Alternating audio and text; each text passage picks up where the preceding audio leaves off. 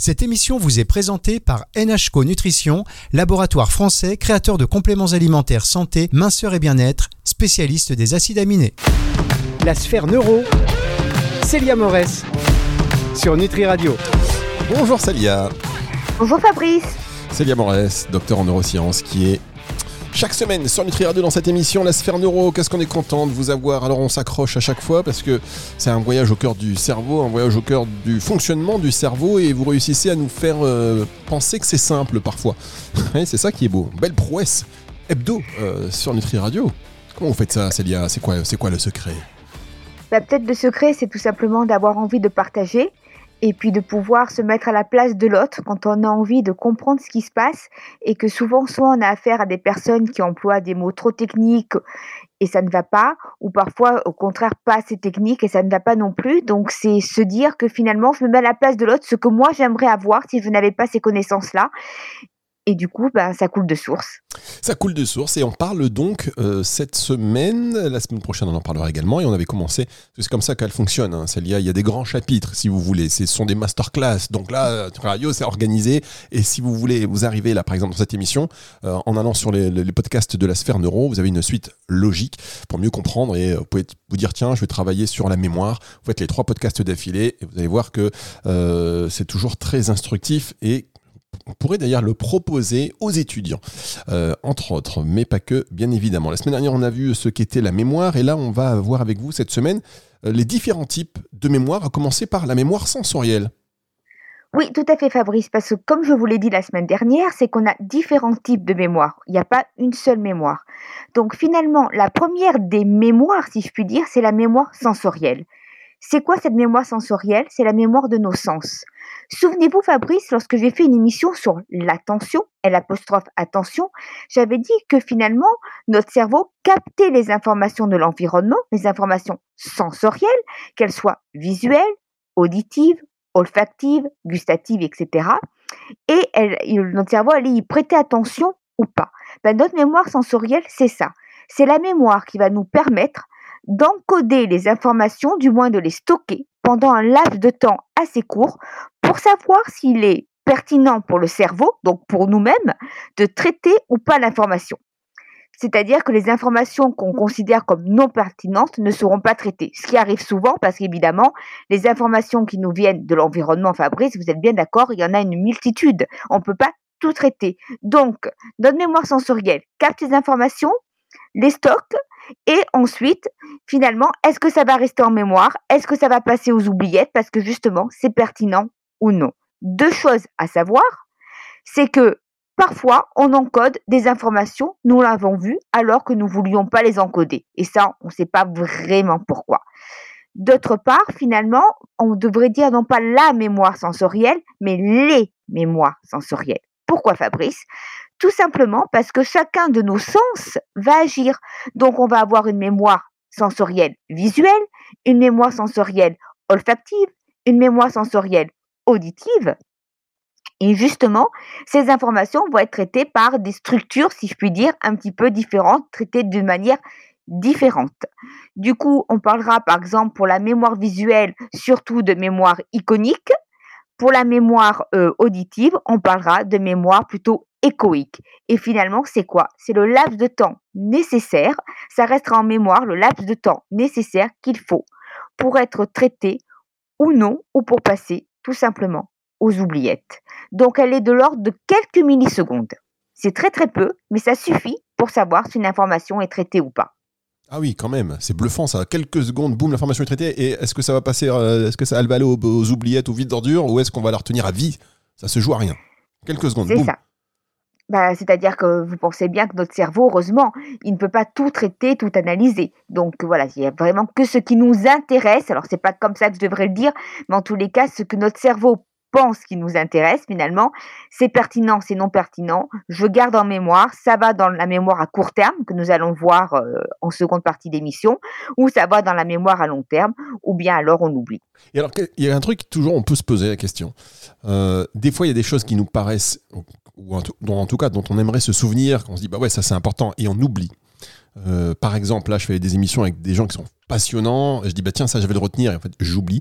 Et par contre, des années après, on va se souvenir euh, bah, d'une chanson euh, qui était complètement, ou d'un dessin animé, ou de quelque chose, ou une phrase qu'on nous a dit, c'était resté là, caché, alors qu'il y a très peu d'importance. Finalement, comment on explique ça? Je ne sais pas si on peut réellement expliquer, c'est-à-dire que c'est vrai que moi ça m'arrive aussi, il y a des informations, je me dis il faut que je retienne et puis finalement j'oublie. Alors probablement parce qu'on n'est pas assez familier avec l'information. Ce qu'il faut savoir, c'est que pour retenir une information, il faut qu'elle nous soit familière, qu'on les utilise de manière récurrente. Une information qui vient de notre passé, probablement une chanson, comme vous dites, on l'a écoutée plusieurs fois. Un dessin animé, on l'a vu plusieurs fois de manière récurrente, on n'a pas vu qu'un épisode. En revanche, une information importante lors d'une émission télévision, d'une émission de radio, même si elle est importante, finalement, on va l'entendre ou la voir qu'une seule fois si on ne relit pas ou si on ne réécoute pas l'émission. Donc, du coup, forcément, une information non utilisée va être oubliée. Qu'une information qu'on a vue plusieurs fois, qui a été utilisée de manière récurrente, va rester probablement ancrée plus longtemps. Merci Célia. On part en pause. Euh, voilà, je viens de lancer cette émission. On part en pause. Vous restez avec nous, chers auditeurs, et on revient dans un tout petit instant. NHCO Nutrition est un laboratoire français, expert en micronutrition et spécialisé dans les compléments alimentaires formulés à base d'acides aminés. Découvrez des compléments alimentaires hautement dosés pour améliorer votre santé et votre bien-être. Des gammes complètes pour vous aider à lutter contre la fatigue, le stress, vous aider dans vos objectifs minceurs ou encore pour améliorer la beauté de la peau et des cheveux. Profitez également de conseils personnalisés sur le site nhco-nutrition.com ou en pharmacie partenaire. La sphère neuro, Célia Morès sur Nutri Radio. Salut Maurice sur Nutri Radio. Alors, on parle de la mémoire. On a vu ce qu'était. Là, on voit les différents types de mémoire aujourd'hui. Euh, et on verra ça aussi la semaine prochaine. Donc, la mémoire sensorielle. Vous avez expliqué ce que c'était. Comment on fonctionne et qu'est-ce que la mémoire à court terme? Dites mémoire stricte, Célia. Oui, alors pourquoi j'ai appelé euh, cette mémoire à court terme? Mémoire stricte Parce que dans la mémoire à court terme, en fait, on a la mémoire à court terme stricte, si je puis dire, et la mémoire de travail que nous verrons en troisième partie d'émission. Il y a une petite différence entre les deux, si bien que finalement, au niveau des publications actuelles, on parle plus de mémoire de travail que de mémoire à court terme. Mais c'est quand même un terme que l'on retrouve. La mémoire à court terme, c'est quoi? C'est la mémoire qui nous permet de retenir des informations justement à court terme. Qu'est-ce qu'on appelle à court terme, Fabrice C'est vraiment un terme, enfin un laps de temps très court. C'est de l'ordre de 30 secondes.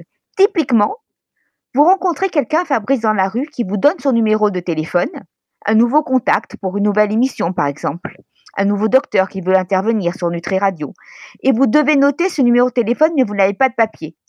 Votre mémoire à court terme va vous permettre de retenir cette information-là, ce numéro de téléphone, pendant un laps de temps assez court, donc c'est normalement 30 secondes, le temps que vous alliez le noter sur un bout de papier. Évidemment, que si vous voulez le retenir plus longtemps parce qu'il vous faut arriver à votre bureau, vous allez le répéter dans votre tête de manière euh, en boucle finalement pour ne rien pour ne pas oublier ce numéro de téléphone. C'est ça la mémoire à court terme. C'est une mémoire finalement de, stockage euh, très court. Le laps de temps de stockage est très très court, juste le temps que l'information puisse être finalement utilisée.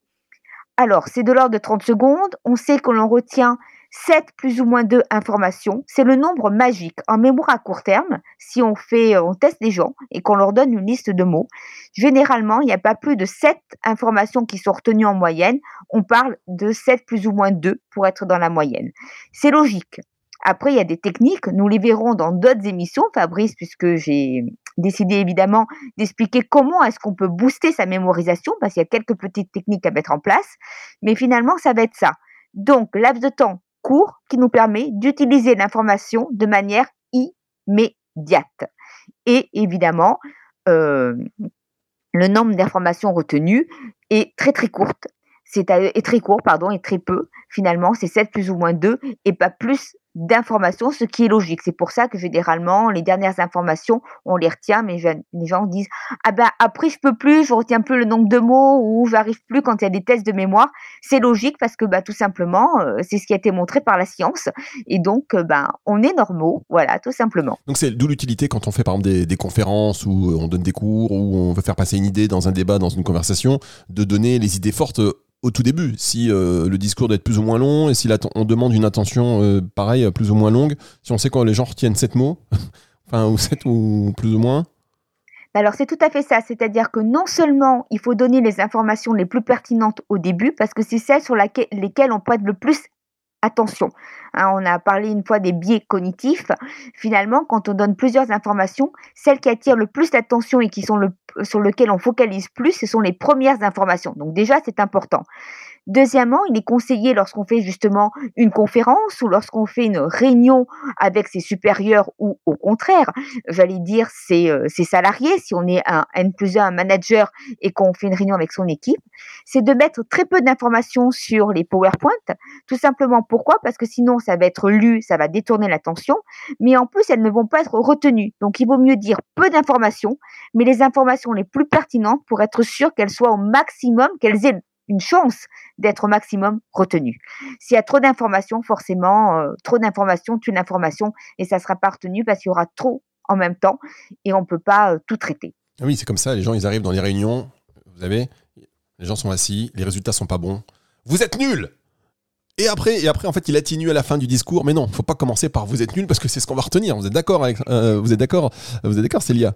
Totalement. Il vaut mieux commencer par dire voilà ce qui va ou ce qui ne va pas, ou peut-être commencer par ce qui ne va pas si on veut faire focaliser la personne sur ses erreurs, mais on n'est pas obligé de le dire de cette manière-là parce qu'effectivement après on focalise déjà notre cerveau focalise sur le négatif. Donc vous imaginez bien si on commence par ça, on ne va se centrer que sur ça et on va ça peut causer euh, d'autres soucis psychologiques. Une personne qui va se sentir mal en disant qu'elle n'est pas à la hauteur alors que c'était juste un truc quelque chose à rectifier. Donc il vaut mieux tourner les informations de manière un peu plus positive, va-t-on dire, surtout que le cerveau aime le positif et non pas le négatif. Hein. Ah oui, je dis ça parce qu'il y a beaucoup. Euh, là, ça pas forcément en réunion de travail, hein, parce que je connais pas beaucoup de, de, patrons ou de chefs d'équipe qui démarrent en disant mais ça s'adresse, c'est, ça, peut valoir pour l'éducation euh, des enfants qu'on insiste sur le côté négatif, on va faire, ou euh, surtout aussi pour les éducateurs sportifs, vous savez, dans le cadre de performance sportive, on, dit toujours ce qui n'a pas été en premier, après on, finit par ce qui a été, mais au bout du compte, on retient ce qui n'a pas été. C'est ça, mais ça, c'est un biais de notre cerveau. On retient toujours, même si c'est dit en second, je crois toujours ce qui a été négatif, mais si on a le positif en premier, c'est quand même mieux psychologiquement, je pense. On marque une petite pause et on se retrouve pour la dernière partie de cette émission. C'est sur Nutri Radio. Merci d'être avec nous. Parlez-en à vos amis, bien évidemment. La sphère neuro, Célia Morès, sur Nutri Radio. Célia Morès, euh, prête euh, dans les starting blocks pour euh, aborder la troisième partie de cette émission. Si vous venez de nous rejoindre, eh bien, sachez que l'intégralité de l'émission sera dispo à partir de 18h ce dimanche en podcast. Comme ça, vous pouvez tout refaire et on parle aujourd'hui des différents types de mémoire. La mémoire sensorielle, la mémoire à court terme, on a vu ça juste avant la pause. Et maintenant, la mémoire de travail. Célia Alors, totalement. Alors, la mémoire de travail, c'est quoi?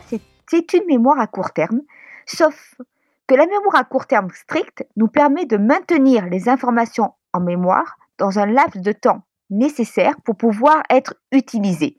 La mémoire de travail nous permet de les utiliser, ces informations. Je vais vous donner des exemples pour que vous compreniez bien. Typiquement, Fabrice, là en ce moment, il y a des soldes. Vous voulez faire le calcul mental pour savoir ben, finalement votre, euh, votre euh, si, vous, si vous voulez faire un cadeau, par exemple, c'est pas une sacoche, des chaussures, etc. Il y a moins 20% dessus. Donc vous allez faire un calcul mental. Ben, votre mémoire de travail va vous permettre de faire quoi? Non seulement de retenir les informations nécessaires au calcul, c'est-à-dire les opérations intermédiaires, mais de faire votre calcul mental, de traiter l'information. Donc, Autrement dit, Fabrice, votre mémoire de travail vous permet de faire quoi? De maintenir l'information en mémoire et de traiter l'information pour pouvoir donner un résultat, euh, résoudre une tâche. Calcul mental. Ça peut être de planifier un événement, planifier un trajet. Vous voulez vous rendre d'un point A à un point B en prenant les transports ou en y allant en voiture et planifier votre route avec grâce peut-être à un GPS, mais planifier votre route quand vous partez, etc c'est votre mémoire de travail. Typiquement, Fabrice, vous êtes en train de m'écouter, les auditeurs sont en train de m'écouter. C'est grâce à leur mémoire de travail qu'ils retiennent les informations que je suis en train de dire, mais qui peuvent traiter les informations et comprendre ce que je suis en train de dire. C'est aussi la mémoire de travail. La mémoire de travail, Fabrice, permet aussi d'aller chercher les informations dans la mémoire à long terme, que nous verrons la semaine prochaine, pour pouvoir les traiter et répondre à une question. Typiquement, un étudiant qui doit répondre à un examen posé par son professeur, il va chercher les informations dans sa mémoire à long terme et pour donner la réponse à son professeur, il va utiliser sa mémoire de travail. Donc là encore, finalement, la, capacité euh, est assez courte. Hein. c'est comme la mémoire de, à court terme. Le stockage est assez court puisque finalement, le, stockage est que temporaire, le temps de répondre ou d'effectuer la tâche. Vous êtes bien d'accord, Fabrice, que lorsqu'on fait un calcul mental, une fois que le calcul est fait, toutes les opérations intermédiaires ont été oubliées. Vous ne les retenez pas en mémoire, aucune raison de les retenir. Ben là, ça sera ça. Et évidemment, c'est celle qui nous permet, donc finalement, on va avoir trois composantes dans cette mémoire de travail. Celle qui va nous permettre de, maintenir l'information en mémoire, qui va être généralement une composante visuelle ou une composante verbale. Et ensuite, il va y avoir cet administrateur central qui va nous permettre finalement de manipuler l'information, de répondre et de faire finalement ce qu'on appelle du raisonnement. Qui est important, n'oubliez pas, dans la prise de décision, puisque nous avons déjà dédié des émissions à la prise de décision. Donc voilà ce qu'est la mémoire de travail. Et quand on parle de composantes visuelles ou verbales, visuelle, c'est l'information visuelle qui va rester en mémoire, et verbale, c'est l'information verbale. Typiquement, Fabrice, en deuxième partie d'émission, je vous disais que la mémoire à court terme était celle qui vous permettait de retenir un numéro de téléphone. Ben, pour le retenir, dans un laps de temps peut-être un peu plus long que les 30 secondes, vous allez faire quoi? Vous allez vous le répéter dans votre tête de manière euh, en boucle finalement, etc. Et c'est ça qui va vous permettre, c'est ça la composante verbale dans la mémoire de travail. Deux composantes visuelles, verbales, qui vous permet de maintenir l'information en mémoire, un administrateur central qui vous permet de traiter l'information et de résoudre une tâche, calcul mental, planification, organisation, raisonnement. C'est voilà. C'est fort, c'est carré, c'est fort. Alors comment on peut faire pour stimuler ces différentes mémoires déjà? La mémoire court terme, comment on peut faire pour la stimuler? Est-ce qu'il y a des, tips? Alors je sais, il y a les moyens mémotechniques. Moi par exemple, vous parlez de numéro de téléphone, quand on me donne quelque chose, je dois retenir. Euh, j'essaie d'associer à chaque numéro euh, quelque chose euh, voilà, dont je vais me souvenir, en tout cas au moins le début, et derrière la mémoire va faire le reste pour se souvenir des, numéros manquants. Alors effectivement, il y il y a ce type de technique. Après, au niveau de la mémoire à court terme, comme ça, ce qui peut être bien, c'est effectivement bah, soit de pouvoir répéter l'information dans sa tête de manière euh, finalement, bah, j'allais dire récurrente, tout le temps, tout le temps en boucle. Sauf que, évidemment, si vous êtes gêné par une personne qui vous pose une question à ce moment-là, bah, l'information passe aux oubliettes. C'est un petit peu le problème de la mémoire à court terme et de la mémoire de travail, puisqu'elles vont ensemble. Hein. Vous avez bien vu qu'il y avait une petite différence entre les deux, mais minime. Enfin, c'est pour ça qu'on appelle maintenant la mémoire à court terme plus la mémoire de travail que voilà, on la différencie moins qu'avant, mais euh, ça dépend des articles en fait hein, et des scientifiques. Mais sinon, il y a aussi la, manière de pouvoir regrouper les informations, parce que comme je vous l'ai dit, c'est sept plus ou moins deux informations. Or, déjà, Fabrice, vous êtes d'accord qu'un numéro de téléphone, c'est 10 numéros. Ah oui. Voilà. Donc, généralement, quand vous donnez un numéro de téléphone, vous donnez deux chiffres par deux chiffres. 06, 18, 45, etc. Vous dites pas 0, 6, 1, 8. de ce fait-là, vous augmentez effectivement votre capacité de mémorisation puisque vous retenez plus d'informations que prévu, puisqu'au lieu d'en retenir 7 plus ou moins 2, vous en retenez déjà 10 et ça peut aller même encore au-delà. Ah, Donc, en regroupant les informations, ça peut fonctionner. D'accord. Et par exemple, on va vous donner un, numéro, un exemple très concret, chers euh, auditeurs. Le numéro de téléphone de Nutri Radio, qui n'est pas le plus simple à retenir. Mais bon, on a donné celui-là, on a donné celui-là. Je dis souvent le 06 66 94 59 02. N'hésitez pas à l'utiliser hein, si vous voulez nous laisser un message, un message vocal ou participer aux émissions ou nous dire quoi que ce soit, il n'y a aucun souci. 06 66 94 59 02. Mais je dis aussi parfois, c'est bien, et vous allez me dire, euh, vous, en tant que docteur en neurosciences, qui est le mieux, je dis aussi le 0666 945 902. Qu'est-ce que vous en pensez? Bah écoutez, moi je trouve ça pas mal, parce qu'effectivement, c'est peut-être plus simple à retenir, ça fait moins de, alors moins de chiffres au niveau du nombre de chiffres total, c'est les mêmes, mais moins de groupements de chiffres, et du coup, forcément, les informations seront, probablement retenues. Moi, je pense en tous les cas, je retiendrai plus de, comme vous venez, de le dire, que la première version. Très bien. Alors on va faire comme ça. Après j'avais un peu de mal avec le 666 et sa signification ésotérique euh, bizarre, mais bon, 0 666 945 902, mesdames, messieurs, et donc aucune connotation ésotérique sur ce numéro, s'il vous plaît. On va se retrouver la semaine prochaine, Célia? Avec grand plaisir, Fabrice. Et cette émission, elle sera disponible à partir de 18h ce dimanche en podcast partout, mesdames, messieurs, partout. C'est le retour de la musique tout de suite. Au revoir, Célia. Au revoir, Fabrice. La sphère neuro, Célia Morès, sur Nutri Radio.